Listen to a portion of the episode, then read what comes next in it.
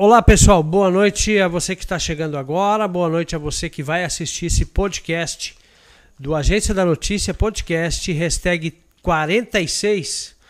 Você é o 46 que está participando aqui do nosso podcast aqui do Agência da Notícia. E eu tenho a honra de receber aqui o advogado Dr. Randall Bedin. É, trabalha, ele é advogado agrário e também empresarial e já está há algum tempo aqui na região do Norte Araguaia, conhece bem o nosso mercado, conhece bem a, nossa região. Então a gente vai explorar vários conhecimentos aí nesse bate-papo aí através do podcast do Agência da Notícia. Você que está através do Facebook, estamos ao vivo através do Facebook, estamos ao vivo através do Instagram, ao vivo também através do YouTube. E também a partir de amanhã vamos estar transmitindo o podcast é, em áudio através da nossa plataforma do Spotify do Agência da Notícia. Boa noite, doutor Rando, seja bem-vindo. É, boa noite, Ari. É, é um prazer estar aqui, obrigado pelo convite. Opa. Já tem um tempo que a gente tenta marcar, marcar mas as agendas não, tão, não estavam dando certo, né? A gente uhum. já se conhece há praticamente 14, 15 14, anos. 14, 15 anos, já faz tempo, é, hein, Rando? Boa noite a todos que estão, estão nos ouvindo. É um imenso prazer estar aqui para bater esse papo hoje, nessa noite. Muito bem, Randy. Hoje a gente vai aproveitar aqui tirar explorar o máximo de conhecimento seu aí. Você como é um advogado que tem um conceito muito bom aqui na região do Norte Araguaia, tem feito um bom trabalho aí. Temos boas informações de você e a gente vai absorver bastante conhecimento seu hoje aí. Me diga uma coisa, Randy. É, queria que você contasse um pouco da sua história aí. Como é que se veio parar aqui? Você é natural da onde? Se formou há quanto tempo? O que, que te, te levou a essa vocação da advocacia aí? Ari, é uma história um pouco comprida e cheia de coincidências positivas, uhum. mas eu vou tentar resumir. Claro, fica eu à vontade. Eu sou capixaba, formado, é, nascido em Cachoeiro de Itapemirim, Espírito Santo. Uhum. Não tinha morado em Cachoeiro de Itapemirim. Meu pai era do Banco do Brasil, então rodava esse país inteiro. Moramos em Goiás, Pará, Pernambuco, interior do Espírito Santo. E fomos para Vitória, onde eu fiquei grande parte da minha juventude e passei no vestibular na minha cidade natal, Cachoeiro de Itapemirim. Uhum. Quando eu fiz faculdade, minha intenção era prestar concurso para magistratura e me tornar juiz. Certo. Quando eu me formei, o Espírito Santo exigia três anos de atividade profissional para poder tentar o concurso. O Mato Grosso não necessitava disso. Uhum. O meu irmão já estava aqui. Eu falei, bom, vou para Cuiabá fazer a escola de magistratura e fazer a prova lá. Eu, com um ano aqui estudando, quando eu mudei para cá, eu só estudava, foi alterada a nossa Constituição através da emenda 45 e essa exigência de três anos passou para o país inteiro. Hum. E agora? Vou ter que advogar. Não conhecia ninguém no Mato Grosso, não fiz amizade, porque um ano que eu fiquei aqui eu só. Você ficou em Cuiabá? Fiquei em Cuiabá, só estudando. E nessa que eu fui fazendo escola de magistratura, eu fui ser assessor no Tribunal de Justiça de Mato Grosso. E um assessor do juiz, do desembargador na época, passou no concurso, veio ser juiz em Porto Alegre do Norte. Uhum. Doutor Gerardo. Gerardo. Não sei se o senhor lembra dele. Acho que eu lembro, só de passagem. Aí um dia eu saí de um cursinho noturno jurídico e resolvi mudar minha rota para tirar uma dúvida, pegar um livro emprestado de uma colega, que eu não quis ficar para outro dia, porque o concurseiro ele é ele é bem bitolado. Ele é. quer saber de estudar e conhecer e, não fica com a dúvida para outro dia, senão ele nem dorme. Verdade. Nessa que eu saí da minha rota, o doutor Gerardo tinha tomado posse aqui em Porto Alegre do Norte. A gente se conhecia de gabinete, nunca tinha se encontrado fora do gabinete. Por acaso nos encontramos na rotatória. Aí ele buzinou, achando que era eu, paramos. Ah, Randall, vamos marcar de sair para comer alguma coisa. Aí nessa de sair. Que ano que foi isso aí? Isso foi em 2005. É, faz tempo. Eu estava com um ano e pouco de formado, eu me formei no fim de 2003. Uhum. Nessa ele falou: O que, que, você vai fazer agora? Eu falei: Ah, Gerardo, eu vou advogar, porque apesar de eu ser assessor lá, eu não tinha o cargo de assessor é, oficial, então não estava contando com uma experiência. E eu pedi para sair do, do gabinete que eu estava para advogar. Então tinha acabado de pegar a minha carteirinha da OAB, passei na primeira prova, porque quem está estudando para concurso, a prova da OAB fica relativamente mais tranquila. E ele falou: por que você não vai advogar lá em Porto Alegre do Norte, onde eu estou? Você é um cara estudioso, eu lembro de você no gabinete, vai para lá, fica os três anos, depois você faz a prova. Vim para Porto Alegre do Norte, sem nem saber para que lado ficava. Chegou aqui que essa Cheguei estrada aqui, na, de chão. Na época eram 270 de chão, tinha um palhozinho em 2005. 95 sem ar-condicionado. Ah, fé, mano. Poeirão. Veio na época da poeira ou da chuva? Na época fui contratado pela prefeitura de Poeira. Na época eu fui contratado pela prefeitura de Canabrava, então eu já tinha uma audiência na segunda, vim no domingo. Não Quem que consegui- era o prefeito? Era o época? Genebaldo. Ah, o Genebaldo. E eu já tinha uma audiência da prefeitura na segunda. Eu tinha pedido cópia do processo, tinha estudado ele, eu nunca tinha advogado na vida. Uhum. Ele me contratou porque ele, eu quero alguém de fora. Vem um cara de fora e vou fazer o teste. Uhum. Eu me lembro muito bem que eu não tinha nem hotel para ficar. Meu carro quebrou na estrada, então não cheguei no domingo. Cheguei na segunda, a audiência era segunda tarde. Nossa. Fui no posto do Rodrigo, Uhum. passei uma água no rosto, que eu tava só a poeira, não deu nem para tomar um banho. Peguei o terno pendurado, todo empoeirado. Que carro sem ar-condicionado nessa estrada. Vidrão né? aberto. Ixi, Cara, tava pra marrom. Fui pra audiência só o pó.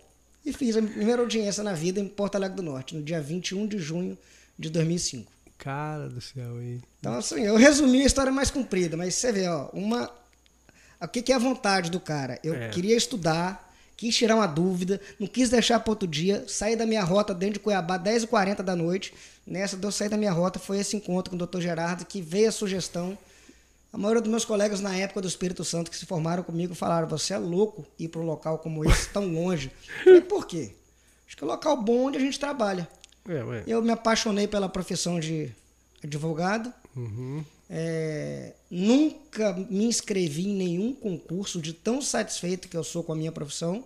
Que bom. E acabei me enganjando em, em política de ordem. Uhum. Política entre aspas, né? Porque apesar de eu ter exercido já dois cargos eletivos, a gente faz é trabalhar muito pela advocacia. Trabalha mesmo. Nossa senhora. É incrível, né? Já, já vou pro, pro quarto mandato como gestor da OAB Mato Grosso. É, né?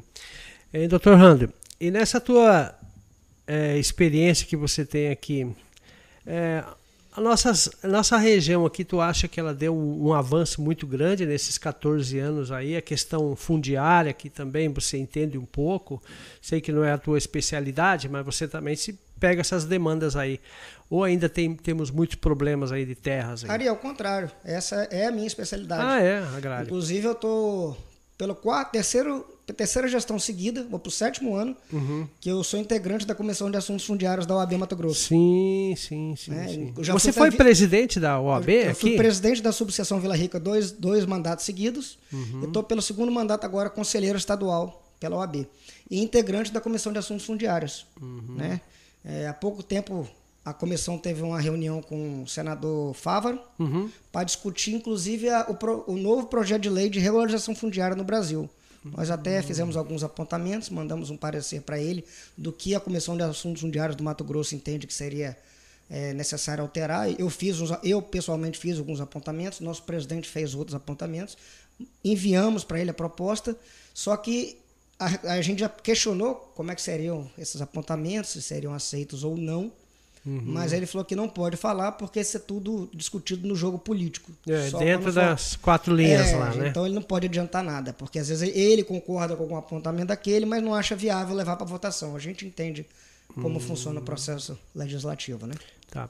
E quais são os problemas mais corriqueiros que tem aí? Por exemplo, o, o empresário quer investir na região. É, é bom porque esse podcast que a gente está falando aqui, na sua especialidade, que é a agrária, é, muitas pessoas vão tirar dúvidas. Quais são os problemas mais corriqueiros que o, o cliente ou o comprador de uma área, de uma fazenda de terra, deve ter um, um cuidado aqui para não cair no Ari, conto do vigário? Ari, quando eu cheguei por aqui, eu fui para essa área por acaso. É, fiz uma, um- uma reintegração de posse em São Félix, tive um sucesso na ação, aí dois vizinhos me contrataram e comecei, sem Uhum. querer, enveredando por essa área que eu achei muito boa de trabalhar. Sim. Essa questão de invasão de terra diminuiu muito na região nos últimos anos. Junto com a lavoura, vem a organização no campo. Uhum. né? porque a gente sabe que o investimento da lavoura é muito alto. E o empresário e, e o produtor rural que cultiva, que vai para a agricultura, ele é empresário mesmo. Uhum. E hoje a gente vê esses empresários chegando. Antigamente o cara, o empresário, o fazendeiro chegava aqui é, com aquele pensamento de 30, 40 anos atrás, não queria Sim. saber de documento, não queria saber de nada. Assinava um contratinho de posse para ele aquilo estava tudo bem. Tava tudo certo. Hoje o empresário responsável, o que, que ele faz quando ele vai adquirir uma área rural? Ele contrata um engenheiro para localizar perfeitamente a área, para identificar possíveis passivos ambientais e um advogado para analisar junto com o engenheiro não só essa parte, mas analisar também a lisura daquele documento. Porque nós temos um problema só a título de exemplo, o próprio Mato Grosso tem várias áreas aqui no Mato Grosso que ou ele titulou duas vezes, título expedido pelo Estado do Mato Grosso duas vezes em cima da mesma área, Intermate? o Intermate. E como antigamente você não tinha precisão de hoje de GPS, era por ponto de amarração, azimuth e distância, o topógrafo fazia um errinho, ele fazia, comprometia. ele fazia um deslocamento em cadeia de vários documentos, o que causava, o que causou sobreposição de documentos também. Suposição de... E pela lei de registro público, o primeiro título regularmente registrado é o que vale. Hum, Então, quem vai saber identificar isso é o advogado junto com o engenheiro. O advogado sozinho dificilmente vai conseguir, sim. e o engenheiro sozinho também dificilmente vai conseguir. Tem que ter essa. É, tem que ter essa equipe multidisciplinar para o empresário fazer essa aquisição. Sem contar o, o advogado tributarista, o contador do empresário. Hum. A- Uma aquisição de área grande hoje, que a gente está vendo que a, a região está valorizando. A gente está vendo fazenda sendo comprada aí por 200 milhões, Uhum. 150 milhões. Esse, esse empresário não compra uma área sem uma equipe multidisciplinar analisando todos esses aspectos. Essa é a forma segura.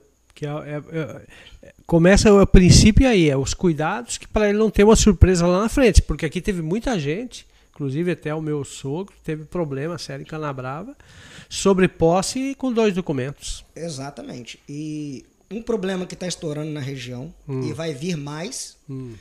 um exemplo da Porta da Amazônia. O que acontece? Quem O portal da Amazônia? é, quem tem, possui uma área por 10 anos, sendo que ele mora em cima dela, ou ele produz algo em cima dela, ele tem direito do uso capião. Se ele possui por 15 anos sem produção ou e ou sem moradia, mas ele consegue comprovar a posse por 15 anos, ele tem o direito do uso capião. Também. Ele, ele tira o título da terra. E o que aconteceu com esse povo aí? Então, é esse ponto que eu ia chegar. O nosso STJ ele tem um entendimento que quando uma área, o proprietário dessa área entra em recuperação judicial, o prazo do uso capião é interrompido. O processo de recuperação pode de falência antigamente, recuperação é mais recente. O Certo. processo de falência pode ter tramitado durante 30 anos. Você pode estar lá desde o início do processo. Não está contando o prazo do uso capião. Foi isso que aconteceu com o Portal da Amazônia. Lá tem uma vara. A maioria das empresas que compraram área aqui no Mato Grosso, nessa região nossa, são pessoas, empresas que compraram na década de 60, 70, Sim. para pegar dinheiro da Sudã. Sim, lembro. E nunca fincaram uma estaca aqui. Sim. Né? Essa- muitas dessas empresas faliram nos anos 90. Por isso que a maioria dessas ações tramitam na vara de falências de São Paulo, porque a sede fiscal delas é lá. E esses processos de falência estão terminando de 4, 5 anos para cá. E quando termina o processo de falência, você liquida a massa falida. O que que é liquidar? É vender os bens para pagar as dívidas. Ah, sim. Então, muitas dessas áreas aqui da região, que o proprietário, que é uma empresa lá de São Paulo, nunca pisou aqui, nunca fez Não conhece aqui, a região. Nem conhece, só usou para como garantia bancária. Não são todos, obviamente, mas Sim, muitos. lógico. Essas empresas estão indo para leilão agora. E a, e a pessoa que arremata o leilão por um preço bem aquém que o de mercado, ele tem o direito de adjudicar a área. E esses leilões ah, costumam acontecer meio na calada, né? Parece, né? Não. Ou não? Eu acompanhei um que aconteceu em Santa Cruz ou São José. Do lado do Parque do Xingu, quase na divisa com na divisa com Pará ali. Certo. Vai vir outra reintegração dessa, igual do Portal da Amazônia ali do lado do parque. Eu já estou sabendo de uma outra em São José também. Nossa. É, vai estourar várias dessas na região. Então, para você comprar uma área de posse hoje, você tem que fazer. Até a posse ainda, ainda tem uma certa segurança para comprar. Desde que você tome esse cuidado que eu falei. Contrate um advogado, analise o título, tire as certidões dessa empresa aqui em São Paulo, Rio de Janeiro, Belo Horizonte, nas principais capitais, para ver se essa pega uma certidão de falência dessa empresa, que é tipo, proprietária do título sobre o qual você está em cima. Se tiver falência, é perigoso. Vai vir uma arrematação Uma e vai vir surpresa. alguém e vai desocupar. Igual o portal da Amazônia. E como é que está o caso daquelas famílias ali, aqueles... Tinha muita gente que estava até produzindo ali, né? O portal da Amazônia, eu particularmente já conhecia aquela situação ali há mais de 10 anos, documentalmente. Eu não sabia do processo de falência. Ali tem dois títulos que se sobrepõem ao título que foi arrematado. Uhum. Esses dois títulos também foram expedidos pelo Intermat alguns meses antes do que o título do, do portal da Amazônia. Então, na minha opinião, existe uma grande chance de quem está em cima desses dois títulos anteriores, dessa porção que se sobrepõe à área arrematada do Portal da Amazônia, terem sucesso lá na frente para voltarem para a área. Mas só quem está em cima desses dois títulos. Tem um remanescente que não, é o original e pronto. Hum. É bem complexo, difícil para um leigo entender isso aí, mas eu acho que eu tentei ser mais. Não, não, eu acho que foi bem, bem breve, bem breve na sua explicação. Porto Alegre do Norte, ali nós temos uma fazenda também que tem um problema ali, não é? Não tem? Eu não me lembro o nome da fazenda. É a Uma área fazenda- grande. A Fazenda Vitória. Isso. Como é que tá a situação ali, Rando? Ari, eu acho tenebroso eu falar daquele processo porque eu advogo lá. Uhum. É uma situação bem, é uma situação complexa e eu prefiro não comentar sobre aquela região ali. Que tem muito mistério. Tem. É, imagina aí. É, é bem misteriosa aquela Porque ali tem muito poceiro ali, antiguíssimo, cara. Todo mundo sabe, só um comentário breve, todo mundo sabe que a Vitória sempre ocupou 8.500 hectares. Uhum. E a reintegração de poços vem em cima de 51 mil. Uma, uma açãozinha de 99 contra 9 poceirinhos. Uhum. Há pouco tempo ela se transformou numa ação de 51 mil hectares contra mais de 300 pessoas. Meu Deus do É céu. isso que foi feito pelo Tribunal do Mato Grosso. Isso- ah, pelo, não, não, tá, não foi julgado ainda pelo STF ainda? Não, não, não. A a ação não tem nem sentença. Em primeira instância, mantiveram só o que era mesmo a reintegração inicial, mas conseguiram no Tribunal de Justiça ampliar o objeto da ação. Meu Deus, ma- mas isso é complicado, né? E como é que fica essas famílias, hein? Na mão da Justiça do Brasil. Infelizmente, nós temos muita carência na justiça. É, doutor, não é fácil não. Agora, doutor Rando, você acha, na sua opinião aí, com a sua experiência aí, essa questão é, que você também advoga empresarialmente, do ICMS do Mato Grosso, ele é um dos impostos mais altos ou, ou, ou, tipo, o governo do estado já deu uma normalizada, a empresa pode entrar com uma recuperação judicial para rever os seus, seus Ari, pagamentos eu não sou ilegais? tributarista, né? Não é Uhum. minha especialidade, não é minha praia. Eu sei o que as pessoas Sim. costumam ler sabem. É, as, as alíquotas de ICMS do Mato Grosso estão entre as mais caras do país. Qualquer empresário que você conversa Se Reclamam, fa- Uhum. né? reclama disso. Verdade. Por exemplo, quando fala de combustíveis, Muito caro. o, o tributo federal ele está congelado em 90 centavos há muitos anos. O governo federal já poderia ter reajustado e optou em não reajustar para não impactar no preço do combustível. Aí acusam os governadores de colaborar para o aumento do custo do nosso combustível. Aí eles falam: mentira, eu não aumentei a alíquota do CMS. Não, realmente eles não aumentaram. Eles mantêm a mesma alíquota, só que a alíquota do CMS deles é percentual sobre o valor final. Uhum. Então, se você tem um valor final de um real e o teu ICMS é 25%, o teu, tua gasolina vai para R$ 1,25.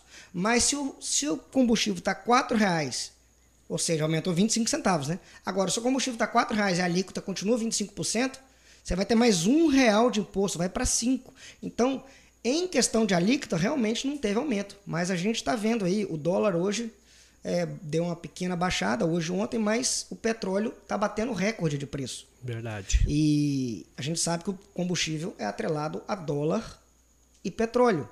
Quando o petróleo sobe, esse preço tem que ser passado ao consumidor final. Com essa alíquota do CMS percentual sobre o valor final, cada vez que o dólar, que o petróleo sobe, que o dólar sobe, a arrecadação de CMS do Estado em cima do combustível sobe. E a do governo federal continua a mesma. Porque é valor fixo, não é percentual. É isso que o, a Câmara dos Deputados já aprovou, que também seja fixo o ICMS dos estados e não percentual, não uma, uma alíquota com percentual sobre o valor final. E o Senado sentou em cima do projeto. Parece que agora o. Tá travado lá no Senado. Travou, tem uma declaração até meio, meio dura do presidente da Câmara essa semana, Uhum. é, acusando o, o presidente do Senado de, de não, não pautar. Não pautar. Pacheco acho que sentiu o golpe. Essa semana ele falou que em fevereiro vai pautar no Senado. Opa, tomara Deus. Tomara hein? Deus, porque vai vir mais aumento por aí.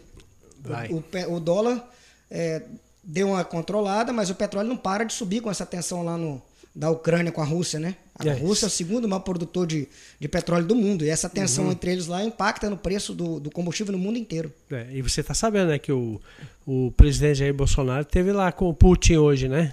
Sim, E já repercutiu negativamente. A OTAN e os Estados Unidos estão cobrando a diplomacia brasileira sobre isso. E aí, qual que é. qual- o que, que tu acha? O que, que o, o presidente ele deveria ter recusado o convite?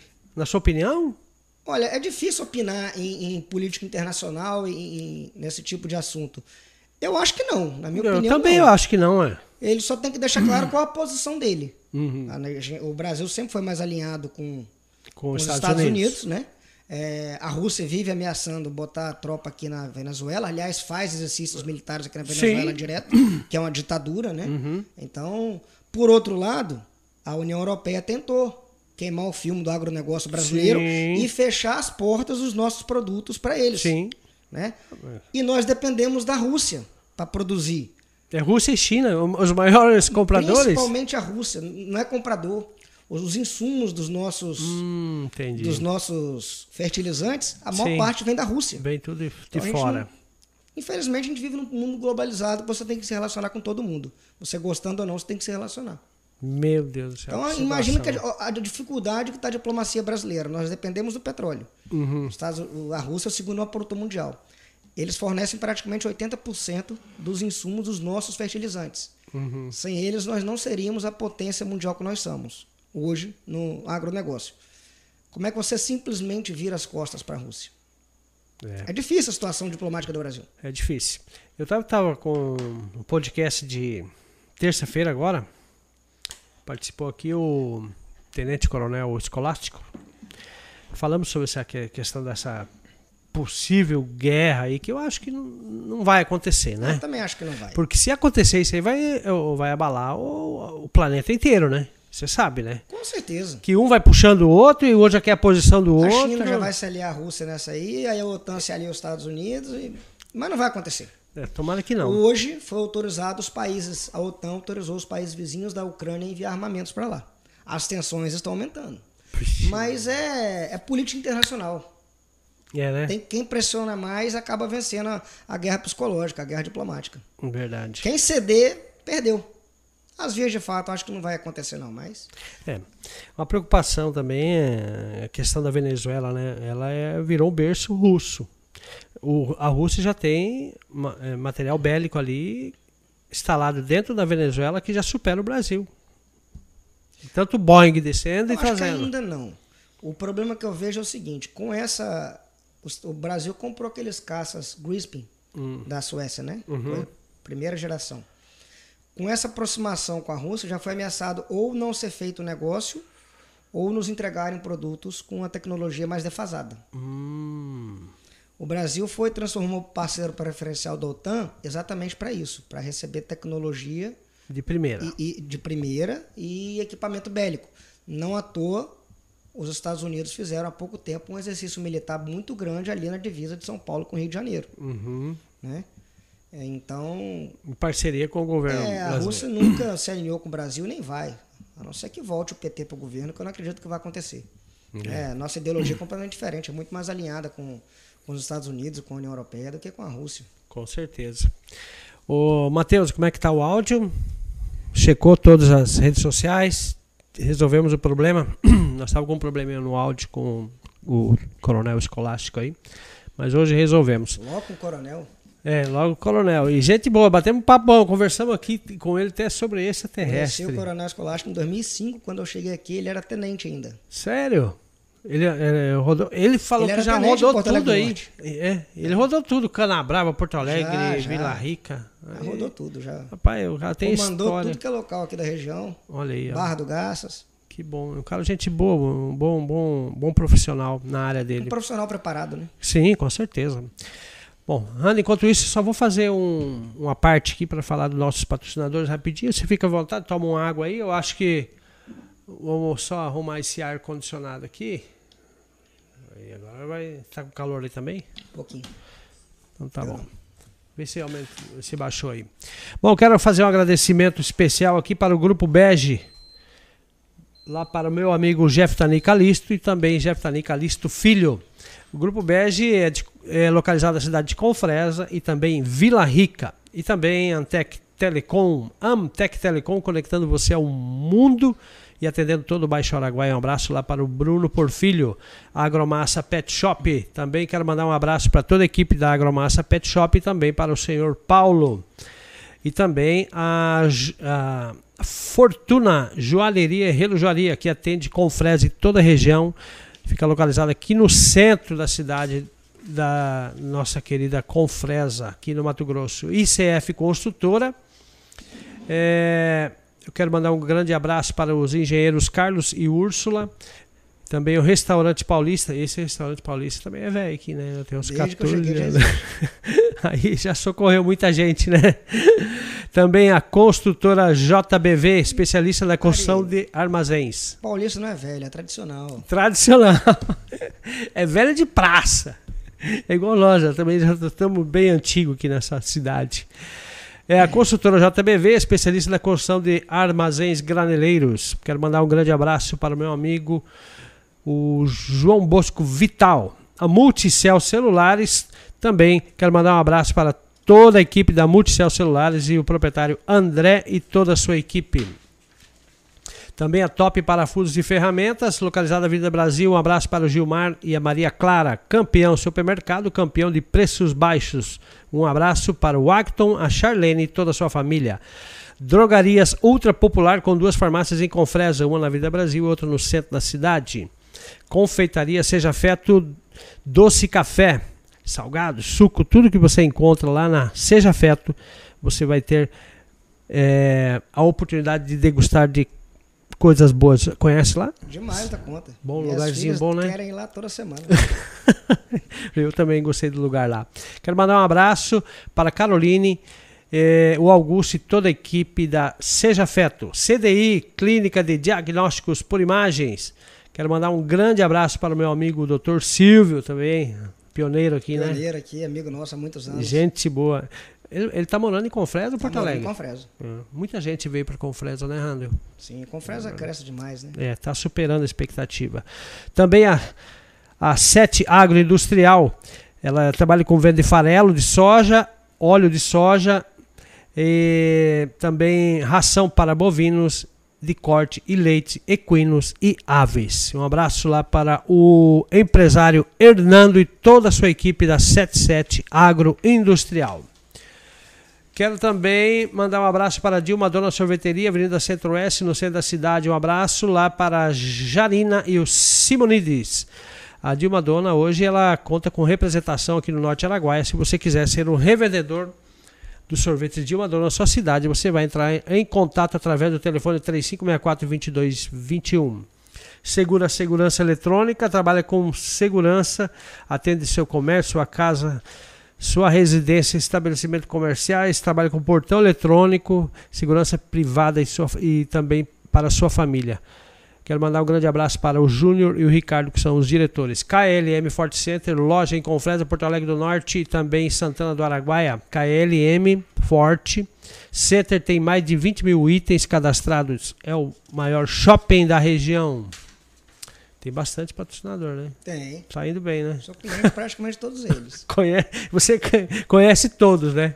Que legal. Constru Casa, materiais para construção do bruto acabamento. Quero mandar um grande abraço para o Gleibson e a Marinese e o Venâncio e toda a equipe lá da Constru Casa. Na hora de construir, lembre-se da Constru Casa. Lab Clean, laboratório de análises clínicas.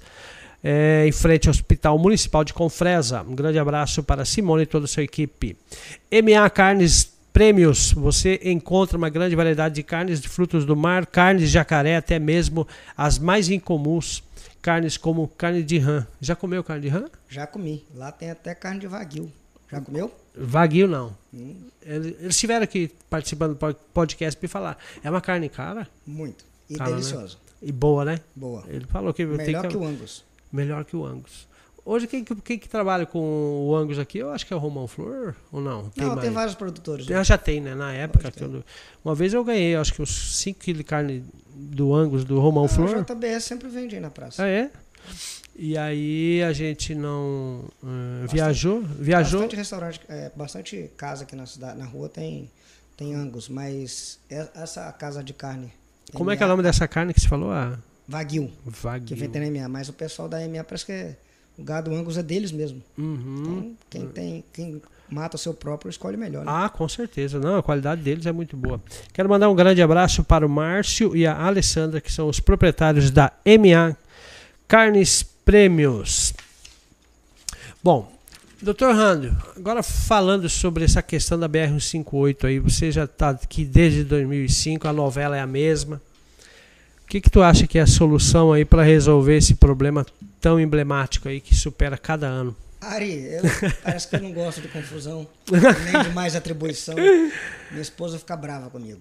Mas temos, temos que falar, ué. Não, no segundo semestre agora do ano passado, a diretoria do AB Mato Grosso veio a Confresa fazer um encontro com os advogados locais da nossa Certo. subseção. Como eles fazem todo ano. Não fez ano passado, ano retrasado, ano ret- quer dizer, retrasado não fez por causa da pandemia. Uhum. No segundo semestre estava mais tranquila a pandemia e eles vieram, que é um, eles chamam de ao encontro da advocacia. Uma vez por ano eles rodam o estado e vão em todas as subseções. E vieram aqui.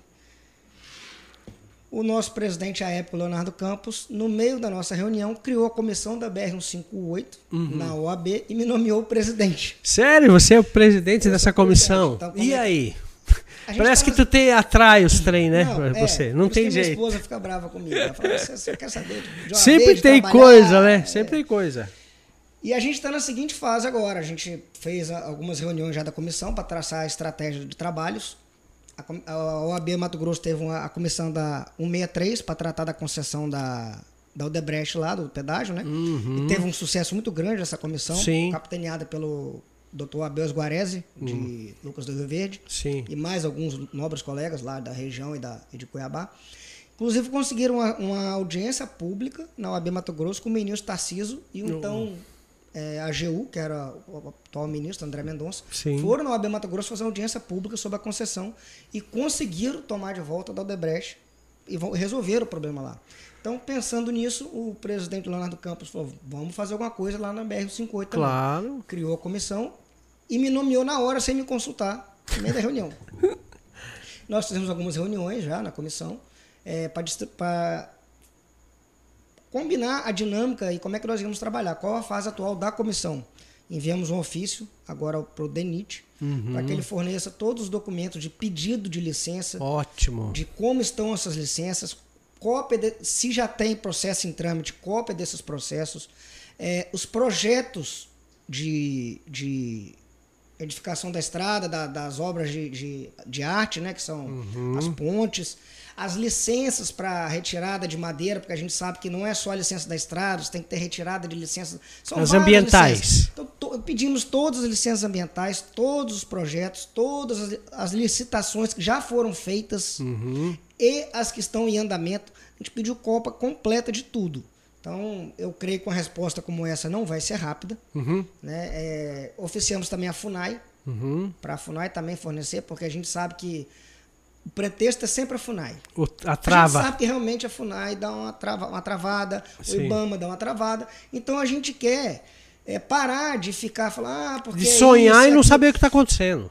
Porque vem um deputado dar uma informação, vem um senador dar outra informação, o ministro dá uma informação. Uhum. Essa semana a gente viu o prefeito do, do interior, não lembro qual cidade, na reunião lá em Cuiabá, cobrando. Uhum. Ah, porque o ministro falou que precisa de dinheiro. Aí o Fávaro, né, um senador no qual eu admiro, falou: não, dinheiro tem, a gente consegue agora que quiser. Solta a licença. Então um joga para o outro. Então a nossa comissão pretende inicialmente identificar a documentação, como é que está. Boa ideia. Tá, na hora que isso acontecer, nós vamos para a mídia e Uhum. vamos chamar a sociedade civil organizada para integrar essa comissão da OAB. Fazer uma reunião. né? É Mas importante. primeiro a gente quer ter documento, fazer uma análise, fazer um parecer Checar. da situação jurídica de licença, para saber se realmente que falta licença, se falta dinheiro, Ou se falta os dois, se falta interesse. Mas Ou é só antes- política. Mas antes de ver documento, tudo que a gente falar é achismo Uhum. né? É, eu gosto muito de um, do Alexandre Garcia, quando ele fala que a pessoa, o jornalista, ele tem a obrigação, quando ele pode, de se nortear pela fonte primária e não pela fonte secundária. Sim.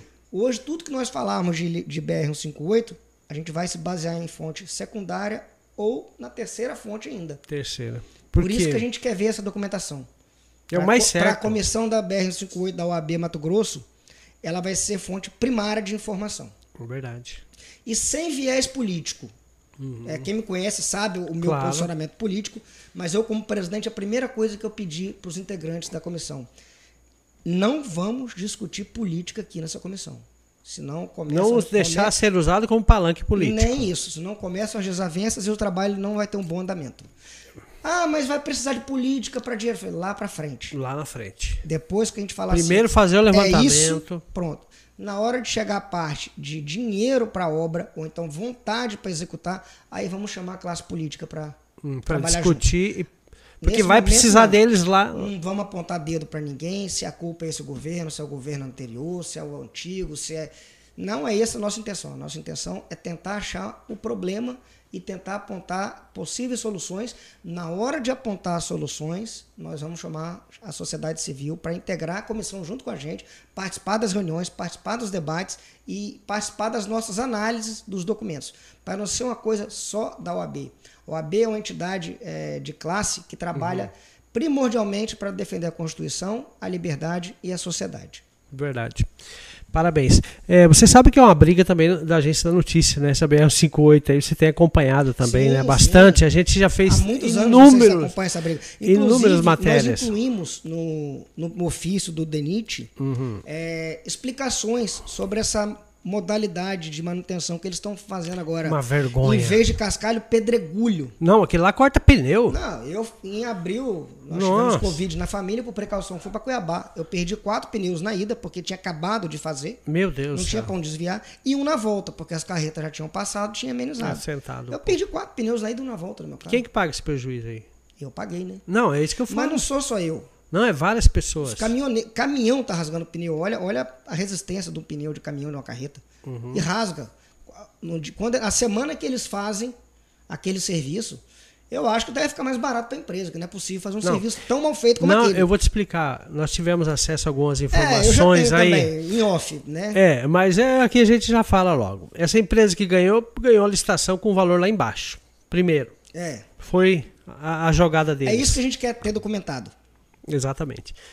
Segundo, como que você ganha uma licitação, participando de todo o Brasil, de 120 quilômetros de estado de chão, que tem que ter a manutenção boa. Constante. Se não tiver boa, não adianta. O que que acontece, Rando? Eles deixam a coisa chegar ao caos nas chuvas. aí eles- fazer um aditivo. aditivo. Aham. O último aditivo acho que foi 30 milhões. É isso mesmo. Aí o que, que ele faz? Joga pedra, esse, eu não sei nem como é Esse que é o nome. pedregulho. É um pedregulho, é um cascão, corta pneu, dá um prejuízo para todo mundo. Aí quando não corta pneu, estraga a Mas suspensão, estraga a juridicamente, juridicamente, a pessoa não pode entrar, formar um grupo, entrar com ação contra a empresa dessa para reivindicar Sim, sim. ah, os custos dos pneus, Sim, porque Sim, só que o problema é que você tem uma justiça tão morosa que você Que eu- acaba desistindo. Porto Alegre do Norte tinham dois juízes. agora Em junho de 2019, o tribunal transferiu um. Em novembro de 2019, transferiu o segundo. E desde então não temos juiz na comarca. nossa senhora, Hoje, Porto Alegre do Norte tá é sobrecarregado. estatisticamente é a pior comarca do estado. Eu fiz todo esse levantamento, apresentei para o tribunal e subscrito por mim, pelo nosso presidente da subseção, que é o Sérgio, e pelo nosso presidente da seccional à época, o doutor Leonardo Campos, Sim. Nós fizemos um pedido embasado em todas as normas técnicas do Tribunal de Justiça, juntei todas as certidões que o tribunal pede para gente para conseguirmos a elevação da entrância da comarca, porque aí ela passa a ser promoção em carreira de juízes e se torna mais atrativa. Claro. Na época esses juízes foram promovidos, por isso que foram embora daqui. Só fica de passagem. Olha que o cara tá mu- criando raiz. Alterando a entrância, aqui passa a ser promoção na carreira. Passa a ser interessante para o juiz morar aqui. Então, e esse pleito foi atendido. Ah, Nós conseguimos. e? Não sabemos quando o tribunal vai fazer isso, vai implantar né, essa elevação da entrância, mas já saiu no Diário Oficial do TJ, porque não tem como. A nossa comarca é a pior do Mato Grosso. Uhum. Ela é de primeira entrância. Nós temos a seguinte estrutura no Mato Grosso hoje: comarca de primeira entrância, segunda entrância, terceira entrância e entrância especial. Entrância especial é Rondonópolis, Vaza Grande e Cuiabá. Não confundir com instância, que é uhum. primeiro grau e segundo grau. É entrância, é classificação. Como se fosse uma agência de banco. Certo. Agência nível 1, agência nível 2, agência nível 3. Conforme for o nível da agência, maior o salário do gerente. Uhum. Então, a grosso modo, seria essa analogia. Nós vamos sair de primeira entrância para a segunda entrância. Só para você ter ideia, pelos documentos que eu juntei, de acordo com a lei que regulamenta isso, que é o Código de Organização Judiciária do Tribunal de Justiça de Mato Grosso, nós já preenchemos o requisito para a terceira. Olha aí. Então, eu fiz o pedido para a terceira, sabendo que eu não ia ganhar. Mas eu pedi mais para conseguir um pouquinho menos. Conseguimos para a segunda. Nossa Senhora. Comarca de segunda entrância, só tem uma com mais processo que Porto Alegre hoje. Qual? Salvo engano, é. Nova Mutum. Nova Mutum. E de terceira entrância tem três ou quatro só. Ou seja, a gente já tá quase quantidade. Terceira entrância, quase todas têm menos processo que a gente. Como é que esse juiz está se virando para dar conta do recado aí? Que juiz? Não temos juiz aqui. Não tem. Tá o doutor Ivan de Vila Rica respondendo. Ah, vem outro juiz de outro? Não vem. Só atua remotamente. A audiência Tudo é acontece. virtual? Tudo virtual. Aí o doutor Ivan, mal mal dá conta da comarca dele, que também é, é abarrotada, tem que responder pela vara criminal que tem a audiência de custódia toda hora. O cara tem que parar o serviço dele lá para fazer audiência de custódia. Aí você pega a doutora Janaína, que também tem uma comarca uhum. abarrotada em São Félix, responde pela segunda vara de Porto Alegre. Meu Aí você Deus pega o doutor Alexandre de Juína e responde pela primeira vara de Porto Alegre. E o juizado parece que ficou abandonado. Mas eles fizeram isso para economia? Ou é política também? Foi a política do presidente anterior do tribunal. Quando eu mudei para cá em 2005, o juiz completava o Mas naquela época era pequeno, hoje nós somos grandes, cara. Porto Alegre sempre foi uma das mais problemáticas do Mato Grosso. Meu Deus do céu, que vergonha. É... O tribunal promovia os juízes quando eles tinham direito à promoção e os mantinham aqui até que se fizesse um novo concurso. Na época, em 2019, o concurso já estava em andamento. Então o presidente do tribunal falou: ah, eu vou transferir, o que, é que custa essa comarca aí ficar seis, oito meses sem juiz? E estamos há quanto tempo? Aí veio pandemia, ah, o concurso foi interrompido. O concurso foi interrompido, foi retomado agora no segundo semestre do ano passado, por causa da pandemia. E amanhã vão tomar posse 25 juízes. E Só que nós sabe? já tínhamos dois juízes em Porto Alegre, que já era pouco só vamos receber um. Então nós vamos Depois de dois voltar. anos e meio com a comarca com, acumulando o processo. Meu Deus Ou seja, ainda vem ano eleitoral, esse juiz tem que cuidar das eleições de São José do Xingu, Confresa, Canabrava e Porto Alegre do Norte. Quatro cidades. É. E ainda ser responsável por todo. Isso. Ele, ele, ele, controla, ele, é ele, controla as questões de presídio, uhum. conselho tutelar das quatro cidades, conselho da comunidade, ou seja, um juiz com atribuição de tudo isso, administrador do fórum, Nossa juiz senhora. eleitoral, juiz do juizado, ah, três tem, varas. Cara... Só em audiência de custódia ele toma metade do expediente dele. Nossa senhora. Ele vai fazer. Nossa senhora, é terrível esse negócio, é super carregado. Agora voltando em BR-58, não sei se tu sabe, mas a Camila, juntamente com o Edio Bruneta e até o prefeito Daniel ali de Porto Alegre do Norte, formaram uma comissão aí junto com outros prefeitos então, e foram para Brasília, foi em novembro, não sei se tu lembra. Lembro. Diz que chegaram lá, reuniram todos os parlamentares, que a emenda tinha que, tinha que fazer a reunião para solicitar essa emenda aí para para BR-58. Chegou lá, os parlamentares diz, avisaram, para você ver a desinformação, por isso que vocês estão agindo corretamente, que é o que deveriam ter feito, né? A parte política nunca fizeram, que é pedir documentos. Bom, ah, o, tem o dinheiro. Ah, tem o dinheiro, mas teve um prazo. A, a metade do dinheiro já foi designado para a BR, não sei da onde aí do Brasil, porque não tinha. Aí foram questionar o, o governo, não tinha as licenças. Depois tinha licença e os parlamentares já tinham mandado o dinheiro antes, virou no rolo do caralho. Resumindo, saiu todo mundo decepcionado lá. Tu lembra, né? É o que eu falei, a gente fica na mão da, da, da, da palavra. Da informação é, errada. E ninguém documenta. Não tem, um, Uma ata. não tem um parlamentar, não tem um representante do executivo que fala assim, está acontecendo isso, isso, isso. Olha que o documento que comprova. Ninguém nunca fez isso para nós. Eu tô aqui a vai fazer, vou completar 17 anos agora em junho. É. E eu ouço a mesma conversa dessa BR desde que eu cheguei aqui. Não muda a conversa. Só muda uh, o vestido, né? muda a noiva, o vestido é o Só, mesmo. Sempre. Por isso que a gente vai atrás de documento agora. Tá Aí na hora que a gente vê, ah, for num deputado, num senador, ou for no DENIT, falar com o ministro, com algum secretário, ah, esse, esse, esse mas, ministro, desculpa. Aqui, ó. Tá aqui, analisei ó. a, gente, nós, na nossa, a, a comissão analisou os documentos. Hum. Aos, aos deputados falaram, ah, eu não vou botar emenda porque não tem licença. Não, peraí, a licença já saiu, tá aqui, ó. Isso, Entendeu? Perfeito. É essa a nossa intenção, para não dar tiro no escuro, porque eu vejo a vontade. É de uma desinformação. pessoa- eu vejo essa vontade do Edio, dos prefeitos. Edio é um grande brigador por essa causa, Uhum. Sim. da Camila, de muita gente. Briga, briga, briga, briga, mas não tá focando onde deveria, não porque não quer, é porque não tem a informação. Ninguém dá essa informação. E, essa que foi a importância da criação da, da OAB. Porque se eles não nos derem a informação, nós vamos ajuizar. Ou dá por bem, ou entrega por bem a informação, ou entrega por mal. Lógico, é, para saber onde que tá o Se X da eu- questão. Se sonegarem algum documento, nós vamos ajuizar. E a justiça vai determinar que entregue. Mas pela experiência da BR-163, eu creio que o, que o Ministério da Infraestrutura, o DENIT, não vão negar documento para nós. Uhum. Eu, eu acredito que nesse governo eu acho que não nega. né? Não, não, não nega. A- a- tanto é que é público notório o embate do, do ex-presidente nacional do AB com o presidente da República. Isso é público notório. Aquilo né? lá é político. E, e mesmo assim, a OAB foi muito bem atendida na comissão da BR-63 e o ministro Tarcísio e o André Mendonça fizeram uma audiência pública dentro do plenário da OAB em Cuiabá. Para você ver como é que esse ministro não politiza essas questões. Verdade, verdade. Esse cara é focado, né? É. Pelo jeito. E aí, falando em OAB, vai ter quando a próxima eleição do OAB para tirar aquele. Foi não agora. tiraram o cara? Quem que é o atual lá? A- a- nós escolhemos os representantes estaduais. E o- a eleição federal, quem escolhe são os três conselheiros federais de cada estado.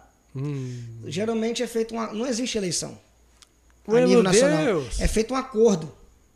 E o Felipe Santa Cruz terminou o mandato dele, graças a Deus. Eu, como advogado, nunca gostei da gestão. Aquele dele. Felipe Santa Cruz saiu. saiu. E entrou Veio outro. Um candidato, vai vir agora o Alberto Simonetti. É melhor? Ele, ele? é- ele fazia parte da gestão do Felipe Santa Cruz, Ixi, mas eu creio que o perfil dele é diferente. Ele não tem aquele radicalismo. E ele não, defende demonstra bandeira. ser radicalismo. E eu creio que ele não vai politizar o AB igual o Felipe Santa Cruz. A grande insatisfação da advocacia Do Brasil. momento, do Brasil inteiro Eu sei. é, é, é- foi o uso político da OAB. Que a, Tendencioso. a OAB é uma, é uma casa apartidária. É, e uma instituição séria. Não pode. Sim, ó, não- e infelizmente ele envergonhou a classe, na minha Envergonhou. opinião. Eu nunca, eu como faço parte da gestão, o nosso presidente Leonardo Campos será o tesoureiro Uhum. da- do atual presidente, que é o, o Alberto Simonetti do Amazonas. Uhum. E mesmo assim, eu nunca me calei, eu sempre critiquei. O Tá pessoal que me certo. conhece lá no AB, que alguns lá gostavam do Felipe, eu nunca me calei. É. Todo lugar tem os fãs, né? Tem, tem, tem. tem jeito. Mas eu acho que política tem lugar para ser feito. O AB Tem, não é lugar de verdade, fazer. verdade. Agora falando em é, a nossa região aqui, Dr. Randall, o que, que você imagina daqui a cinco anos aí, nossa região aqui, Confresa, Porto Alegre do Norte, Canabrava do Norte, aquele boom, qual que é a tua expectativa aí? A gente vê Canabrava do Norte com terras excelentes, férteis, Uhum. o preço das terras está subindo um absurdo. Só que a estrutura de cidade a gente sabe que deixa muito a desejar. Tá feio. né? Se fizer aquela ligação com, com os baianos, eu creio que lá vai dar uma Espigão desenvolvida boa, porque lá tem terra boa. Sim. Porto Alegre do Norte é uma cidade, na minha opinião, junto com Vila Rica, das mais organizadas aqui do Norte Araguaia. Verdade. Com a gestão excelente, Uhum. é, arrecadação pequena, Uhum. e mesmo assim tudo lá é feito. Feito, né? E foi uma cidade melhor planejada, ruas mais largas. Sim. Confresa foi mal planejada, ruas estreitas. E nos últimos 20 anos, todo loteamento que saiu continuou saindo com essas mesmas ruinhas estreitas. Por a quê? cidade, não sei se é interesse de vender mais lote. Eu não sei porque que os prefeitos anteriores aprovaram isso. O É. Aí prefeito a Câmara, aprovou o loteamento Câmara jeito, Municipal Porque as câmaras sempre aprovaram esses loteamentos. É um absurdo. que A- fizeram. a- as vias da cidade, no centro, que essa Confresa é uma cidade muito movimentada, elas têm três vias, mas na realidade elas, com as regras de trânsito que nós temos, ocupam quatro. Uhum. Porque são três vias. É mão e contramão, estaciona dos dois lados. Então você tenta colocar quatro vias em três. Eu vi a vereadora Marli soltando um vídeo ontem dizendo Uhum. que só ano passado a Prefeitura de Confresa recebeu 2 milhões e 400 e pouco para investir no trânsito Do de trânsito. PVA. E PVA. E aí? A cidade é só o buraco. Tá feio, hein? Gente, não é muito difícil organizar o trânsito dessa cidade. Põe mão e contramão. Pega aquela avenida principal, transforma ela em mão única. Pois é. Vai na BR e bota a outra mão no lado de cá, onde fica Sim, uma marginal. né, uma marginal, faz, faz a BR no canteiro central Tipo lá. Primavera do mas, Leste lá, isso, né? mas tem que investir. É. E atrás de emenda, projeto. Você acaba com o trânsito. Você vai àquela avenida centro-oeste, faz Meu ela só Deus. uma mão e, e estacionamento espinha de peixe. Olha como é que você acaba com o problema de estacionamento e trânsito da cidade. Aquele caos lá. Aí é uma cidade cheia de buraco, Buraco feio. aí tem carro estacionado dos dois lados, tem um buraco no meio, o carro vai desviar, quase bate no outro que vem na pista contrária. Além de dar um banho de barro no, Dá um no pedestre que não tem calçada pra caminhar. Acho que só daqui dois anos, quando vier a eleição de prefeito, para essa usina de asfalto funcionar de novo. Porque eu vi, acho que, acho que Olhar Cidade, que tem aqui, o site, soltou uma matéria essa semana que a prefeitura está asfaltando. Eu não sei se é incompetência, se é falta de treinamento, se é. Eu não sei o que, que é. Aonde faz o serviço de tapar buraco, é incrível. Pode ter 10 buracos, parece que eles escolhem na sorte, tapa 4, 5 e deixa 4, 5 no mesmo local, sem cobrir. Meu Deus do céu. Você olha ali a entrada do arco-íris, eu moro no arco-íris, no posto do VAT ali. Ali tá o Há caos. três anos atrás a chuva veio e fez uma vala. Uhum. No primeiro ano, eles consertaram metade da vala e deixaram outra metade sem asfalto. Meu Deus. Aí o ano passado eles foram, consertaram a outra metade, só que o de cá já tá esburacando de novo. Aí quando sai do asfalto para entrar no bairro, já tava cheio de buraquinho na emenda.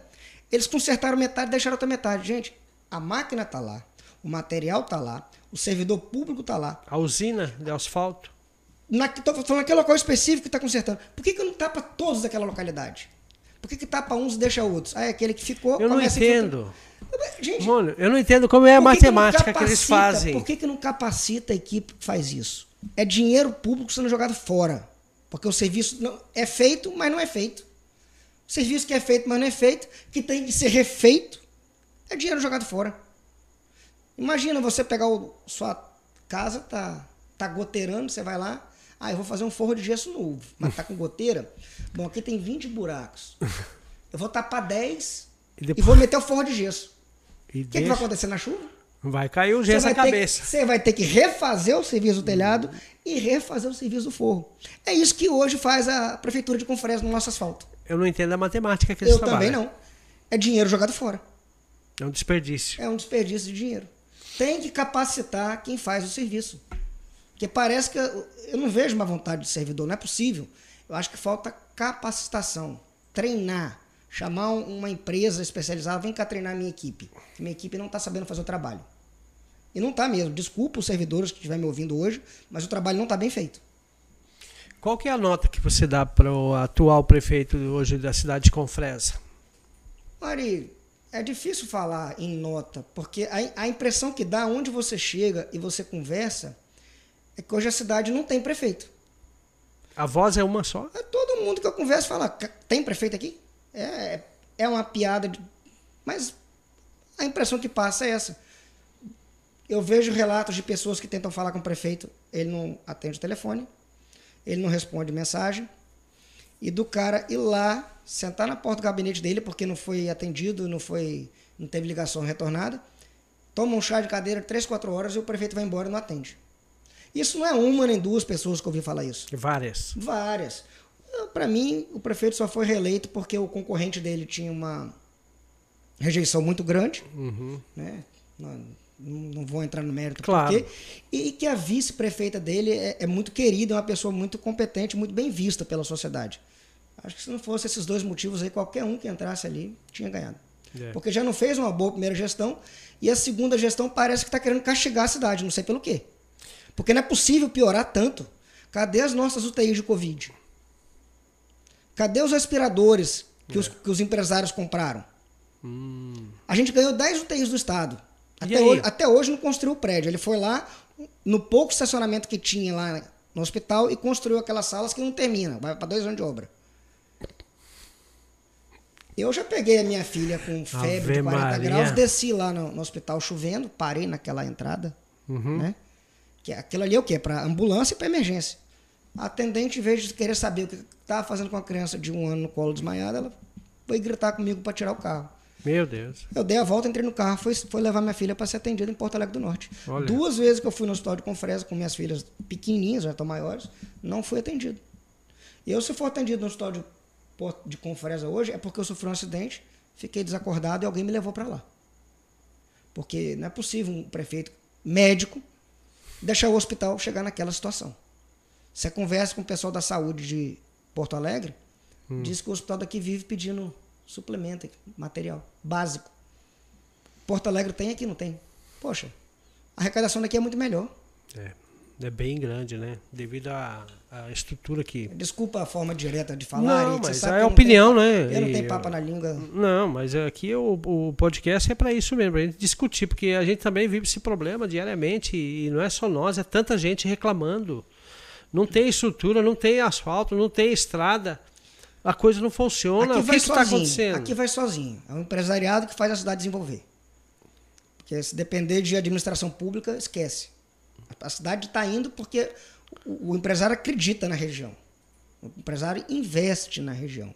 E a região dá retorno para o empresário. O empresário não vem aqui porque é bonzinho. Não. Porque a região é interessante. Nós somos a maior. Logisticamente, né? Logisticamente, questão de. Você ter ideia. Terras agricultáveis. É, essa região aqui do Norte Araguaia e Xingu, ela não é considerada a nova fronteira agrícola do Brasil, é do mundo. Do mundo, né? Do mundo, porque você tem milhares, milhares, de milhões hectares. de hectares para plantar Prontos aí. sem desmatar uma árvore. Yeah. É. Só transformando a área degradada uhum. em agricultura. Qual outro lugar do mundo tem esse tamanho de área pronto para chegar e plantar sem desmatar? Pois é, parece. Não tem. É. E aí vem essas questões ambientais que são as travas que segura também. Né? É, a questão ambiental não pode ser radical, mas também não pode deixar correr solto, né, Ari? Porque não. a gente tem que deixar o mundo para as próximas gerações. Não, né? com certeza, com é. nossos filhos, netos. Mas a mentalidade do produtor rural do Brasil hoje é outra. Mudou, né? Você, você conversa com os produtores mais antigos, eles mesmo falam que antigamente era assim. É, não, vou, não vou preservar nada, eu tenho que plantar em tudo. Tampar açude. Hoje a discussão do protocolo é quanto e onde eu vou deixar. Uhum. Hoje todo produtor já tem consciência que ele tem que deixar uma reserva na área dele, que ele tem que deixar a PP. Que... Produtor, você não vê ele destruindo a PP, reserva legal. Não. É muito raro o produtor que faz isso. isso. O que acontece? Nossos órgãos ambientais são morosos na licença. O cara compra a terra parcelada, aí ele tem que pagar com o dinheiro que ele tira dela, as parcelas anuais. Uhum. O cara dá entrada numa licença, é uma área que pode desmatar sem prejudicar o meio ambiente, mantendo as reservas legais, mantendo as APPs. E simplesmente o órgão ambiental senta em cima 5, 6, 7 anos. Por vezes o produtor não aguenta esperar. Lógico, a gente sabe que existem pessoas de má fé Sim. que fazem errado mesmo, mas por vezes o cara está lá tentando, pelejando. É a área que eu atuo hoje, né? Agronegócio. Conhece bem sobre é, esse problema. Eu, tô, eu vivo entrando com mandado de segurança para liberar o CAR de fazenda de produtor, para ele poder pegar licença ambiental, para ele poder produzir, para ele poder plantar. Os órgãos ambientais travam. E essa, e essa irregularidade causada pela morosidade acaba causando as infrações ambientais. Com certeza. No seu ponto de vista aí, agora falando política nacional, o, o, atual governo aí acabou um pouco com as invasões de terras? Praticamente zerou, né? Dois motivos principais. Hum. Primeiro, cortou o dinheiro das ONGs que financiavam os movimentos. É. Isso aí é público notório, só não enxerga quem não quer. Segundo, é, estendeu o porte de arma para o produtor rural para ele... toda a propriedade. Antigamente o produtor rural só podia ter arma na casa dele. É. Hoje, se ele tiver uma fazenda de 30 mil hectares. O cara invadir. Ele vai andar armado nos 30 mil hectares e não é, e não é mais porte legal de arma. Hum. Então, o cara, hoje o produtor, se ele tiver uma arma registrada, ele pode andar em toda a propriedade dele. E o invasor sabe disso. Você viu aí a, a quadrilha que a esquerda montou, né? Financiando MST, ONGs, tudo para travar o, o país, para eles dar migalha por causa que são os votos de cabresto. Uai, o governo atual, o Ari, ele soltou mais título de terra, ele regularizou mais imóveis rurais do que Fernando Uhum. Fiquei Henrique, sabendo. Lula, Dilma e Temer juntos. E o que, que a MST tá chorando? Tá chorando porque secou o dinheiro. É lógico, porque não veio Porque a recurso. reforma agrária nunca foi feita no Brasil, está sendo feita agora. É. Era Pela só primeira vez a conversa, reforma né? agrária está sendo feita. Olha a nossa região. Quantos títulos saíram nos últimos três anos? Você conhece ou não conhece? Bastante gente que recebeu o título definitivo de terra. Bastante gente aí. E antes Todas disso, as cidades. Não, E antes disso, só promessa. só promessa. Porque tava na mão da cara- esquerda. não, porque a gente sabe como é que funciona aqui, né? Uhum. O cara tinha que ficar pagando propininha ali no- nos órgãos, não sei o quê. Aham, aham. Depois que ele recebe o Acabou. título primitivo, o título definitivo, acabou a propina. É aquela velha máxima do Brasil. Vou dificultar para vender facilidade. Pra vender E esse facilidade. governo.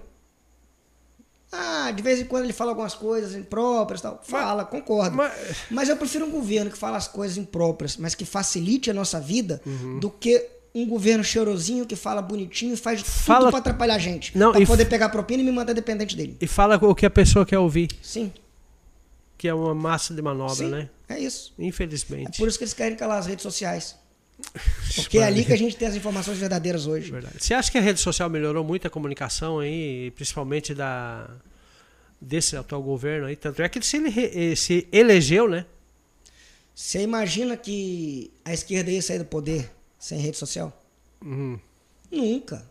Os grandes órgãos de imprensa estão aparelhados. Então, Ó, foi o ano passado, o governo federal gastou é, um bilhão de reais em todo o governo, né? As Uhum. estatais, os ministérios, um bilhão de reais em, em propaganda. uhum.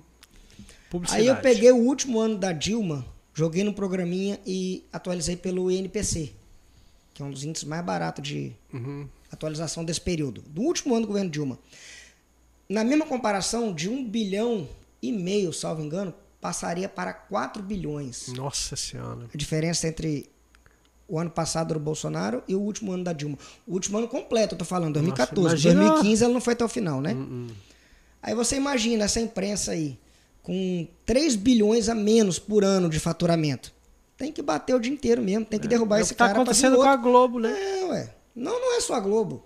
É, É. é igual o Lei Rouanet. Hum, é. Você vê artista aí. Acabou a Gente, mamata. Por que, que nós temos que pagar 2, 3 milhões para financiar um, Luan um show do Luan Santana, se o cara já é milionário? Do Ivete Sangalo. Do Ivete Sangalo. Cláudia Leite. Cláudia Leite. Esses caras pegavam milhões, já são consagrados. Aí o governo. Engraçado baixou- que eles pegavam o dinheiro e cobravam ingresso ainda. Exatamente. Mas Uai, é o- abuso. O Zé de Abreu falou na, numa entrevista no Faustão: não, artista não ganha dinheiro com bilheteria. A gente ganha dinheiro com Lei Rouanet. Olha aí, ó. Não, mas quem quiser procurar no YouTube tá lá. Sim, eu sei. Tá lá.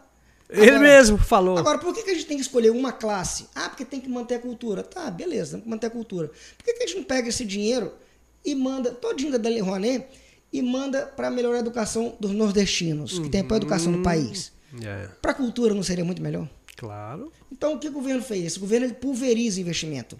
Acabou aqueles empréstimos bilionários do BNDES para fazer os campeões nacionais. Acabou. Agora, Fórmula 1. Agora os, é, agora os empréstimos são menores para atender mais empresários. Uhum. Lei Rouanet baixou o teto, era 10 milhões o teto. Nossa. Um, um artista podia pegar 10 milhões de Meu Rouanet. Deus do céu. Aí ele baixou para 1 milhão Uhum. e agora vai baixar de novo para 500 mil reais. Ou seja, os 10 milhões que um artista consagrado podia pegar, agora você vai atender 20, até 20, no mínimo 20 E artistas. quem precisa, né? Ou seja, os que estão iniciando a carreira. Uhum. Ou seja, você está realmente fomentando a cultura.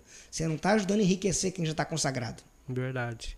E aí o povo berra, né? Aí o povo berra. Já viu o bezerro quando você tira ele da, da vaca, né? É. Berra. Fica berrando, fica Eu berrando. prefiro esse governo que de vez em quando fala algumas coisas que eu não concordo. Uhum. Às vezes ele se manifesta de uma forma imprópria, mas, não, mas no agir, ele age bem. Ele é doido, mas tá fazendo. É, pode falar de tudo, mas não, pode- não fala que ele tá envolvido em corrupção. É, hoje um amigo do Espírito Santo que formou comigo falou: Ah, mas tem um escândalo do tratoraço. Falei: Que, que escândalo é esse, tratoraço? Aí eu fui lá ver na internet. É aquela emenda de relator que foi aprovada no Congresso.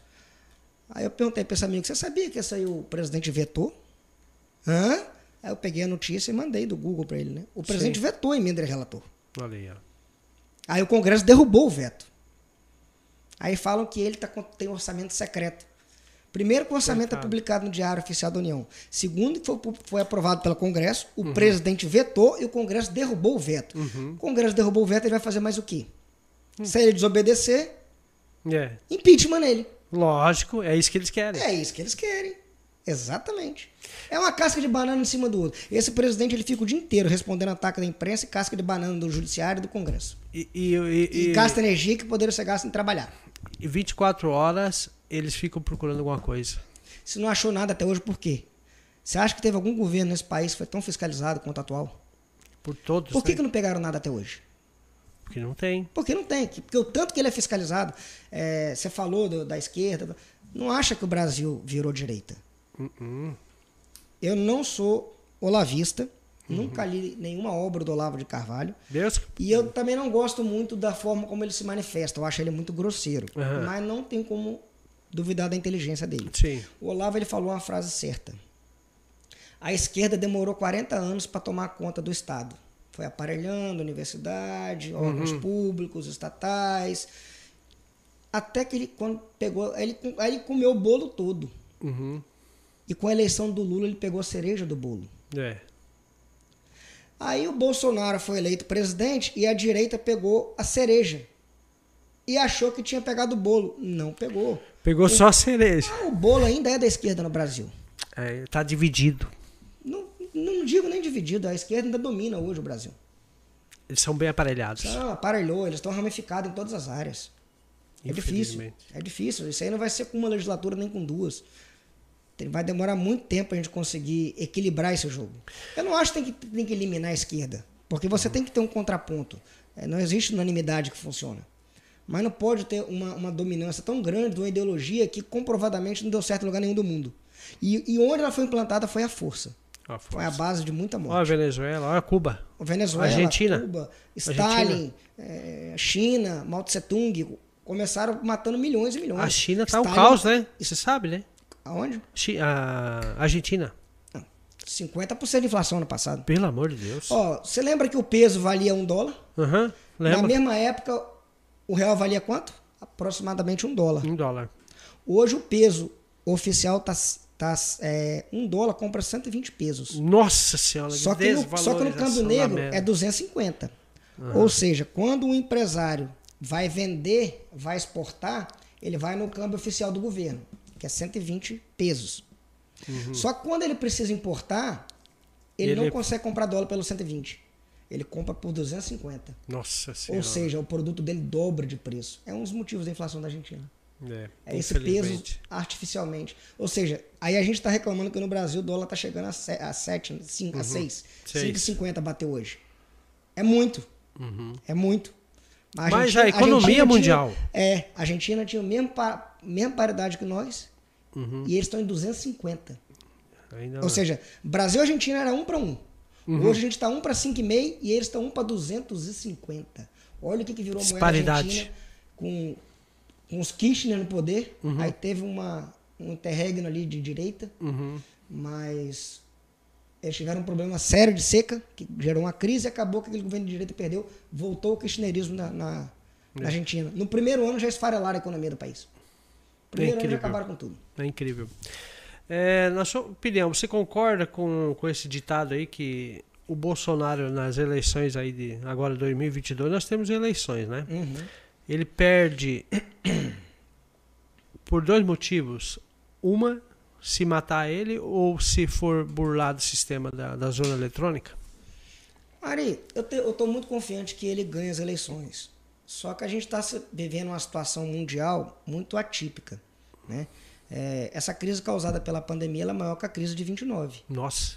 E a experiência mundial mostra que os governos de direita que foram para a reeleição nesse período perderam. Uhum. Porque eu não tiro a razão de quem está na ponta da linha. O, o trabalhador que ganha um salário mínimo, dois salários mínimos, ele não quer saber que é pandemia, que é alta do dólar, que, quer é, que é alta do petróleo. Ele quer saber o seguinte: eu ganhava tanto e comia tanto. Hoje, com tanto que eu estou ganhando, eu como metade. Então a culpa é do meu governante. Ele não está errado É. em pensar isso, porque ele não tem instrução para entender Não. tudo isso. Então, isso, isso é o que me dá um pouco de receio. Preocupação. Só que, por outro lado, eu não vejo as pesquisas acertarem em eleição nenhuma. O que, é que eles fazem? Eles apresentam o resultado que eles querem no início da campanha. Porque a gente sabe que, que pesquisa muda voto. Quando vai chegando próximo do pleito, aí as pesquisas vão convergindo para a realidade. Você pode olhar quando o Aécio disputou com a Dilma. Até uma semana antes ele perdia para a Marina. Uhum. Faltando dois dias para a eleição, ou três, a última pesquisa, já era empate técnico. Aécio e Dilma.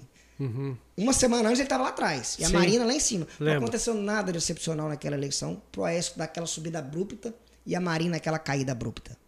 É porque para não ficar tão feio, quando vai chegando perto da eleição, Ah, Vai afunilando. você lembra na última, o Bolsonaro não ia pro segundo turno. Não vai pro segundo turno. É. Aí quando começou a ficar feio demais, não, ele vai perder no primeiro turno. e se for pro segundo turno, perde pra qualquer um. É, E o que, que aconteceu?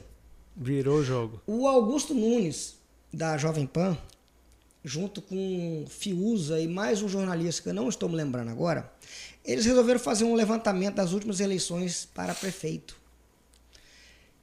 Todas as pesquisas que eles erraram, eles erraram em média de 20 a 30% a favor de candidatos de esquerda. Não teve nenhum erro a favor de candidato de direita. Nenhum. Na época eles lançaram o desafio. Realmente, eles foram mostrando, ó, cidade tal errou tantos por cento para esse prefeito. Ele é de esquerda. Cidade tal. eu- Eles foram mostrando, com números. Mas quando você pega o início da campanha, o erro é maior ainda. Sim. O erro é maior ainda. Vai chegando perto do pleito, eles vão aproximando. Eu vi uma matéria, é, isso não é fake, que aquela pesquisa que saiu do Lula aí, que diz que ele estava na frente, foi comprado por um, um- um ex-banqueiro. Você viu a primeira pesquisa do Moro? Hum. A empresa que, que fez a pesquisa, a pesquisa demanda tempo para fazer. Uhum. O CNPJ dela foi aberto um dia antes da divulgação da pesquisa. que Você abuso. tinha, você tinha lido essa? Não, essa não. O pessoal publicou o cartão CNPJ. Pelo amor de Deus, cara. Primeira pesquisa que o Moro soltou, que ele estava com 9%. O CNPJ da empresa tinha sido criado um dia antes de soltar a pesquisa. Meu Deus do céu. Como é que confia, Ari? Tudo pelo poder, né? Como é que confia? Não tem jeito. É igual o senso de proporção. Ah, porque o, esse, o, o, PT errou, mas por outro lado tem a rachadinha. Nossa, você vai racha? querer comparar a rachadinha do filho do presidente, que eu particularmente acredito que aconteceu, Uhum. tá? Sim. Do Flávio, eu acho que ele fez. Mas, mas foi provado? Não foi, inclusive o processo foi anulado porque Então, as provas é. foram obtidas de forma legal. Mas eu acho que ele fez. Uhum. E eu acho Mas isso aí é natural. Eu acho que tinha que ser. É, é esse é o problema nosso, Ari. A gente está tão acostumado com corrupção no Brasil que a gente acha natural isso. A gente sabe que isso acontece no judiciário, no Ah, Ministério Público, nas sim. câmaras, nas prefeituras, na- nas assembleias. Tudo. Mas é ilegal. É lógico que é. É lógico que é. Mas aí você vai fazer igual o Moro, vai comparar rachadinha com, com petrolão.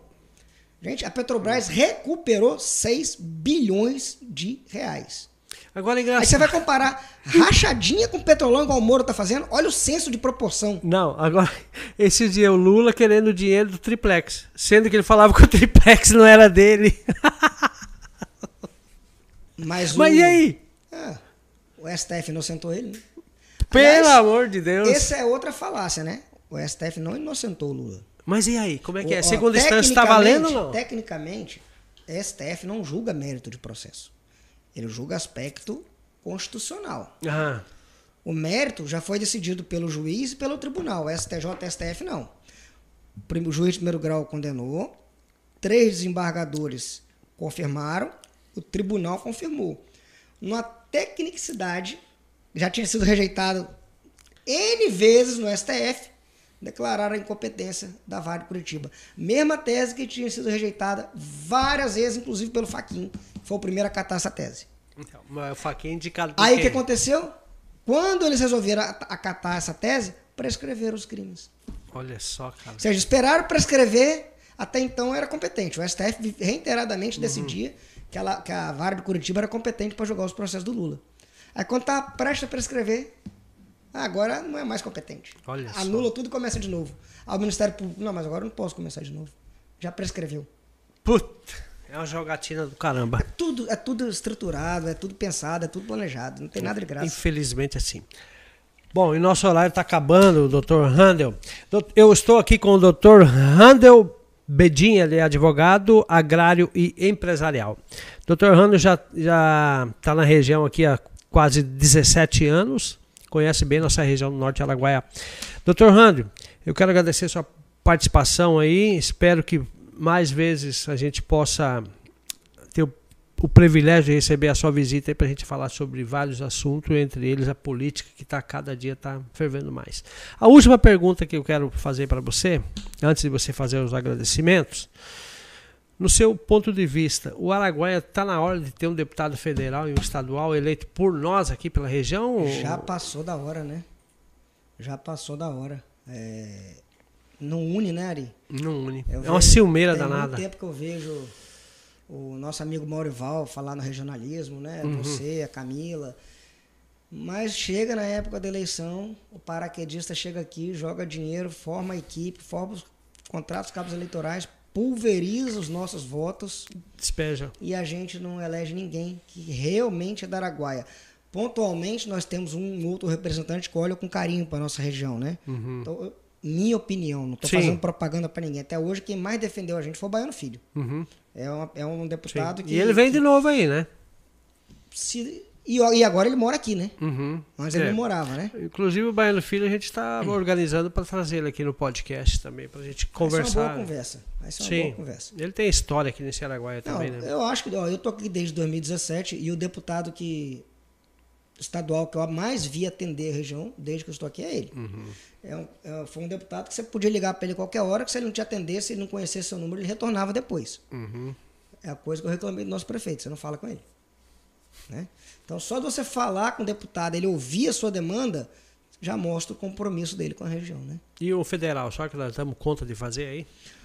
Mari, eu sonho, meu sonho é a gente ter pelo menos um estadual e um federal. Mas eu acho que se a nossa região conseguir fazer um estadual, já é um grande avanço. O ideal seria ter os dois, né? Mas é. eu acho difícil. Lado de lá do estado tem muito voto, tem muito produtor forte que se junta, diferente daqui. Aqui o pessoal, em vez de juntar, divide, cara. Divide, divide. Cada um olha pro próprio umbigo Exatamente. e depois. Os mas não lembra. Os pretensos candidatos que a gente vê nos grupos do uhum. WhatsApp e tal, eles tinham que se juntar e falar assim: quem que é o mais viável? Uhum. Vamos lançar um dois, dois consenso. ou três, vamos lançar dois ou três no máximo. E o ideal seria que fossem todos o mesmo partido, né? Pro, pro coeficiente não, lança e depois, quando chegar perto, faz a pesquisa. Quem tiver melhor, apoia. Ah, mas essa. Aí essa vem a vaidade. Vem essa a vaidade. hombridade, esse, esse, desprendimento do poder é difícil a gente achar na classe política. É, eles olham pro próprio bico. Bom, então tá bom. Vamos encerrar então o podcast de número 46 com o Dr. Handel Bedin, advogado agrário e empresarial. Rando, obrigado então pela sua participação. Seja bem-vindo para os próximos aí que a gente vai te convidar. Ari, meu que agradeço pelo convite. Foi um prazer, foi um bate-papo gostoso, bate-papo agradável. Bom, né? Tranquilo. E toda vez que quiser, pode Na convidar hora. que sempre que eu estiver disponível, terei um imenso prazer em retornar. Perfeitamente. Boa noite a todos. Beleza. Pessoal, fiquem todos com Deus. Você, através das redes sociais do Facebook, Instagram, YouTube também, a partir da manhã, a partir do Spotify do Agência da Notícia, você vai poder acompanhar essa entrevista na íntegra aí. Um abraço, compartilhe, dá o joinha aí, faça seu comentário e também inscreva no nosso canal do YouTube aí que está crescendo, tá? Um abraço, fiquem todos com Deus e até lá. Tchau, tchau.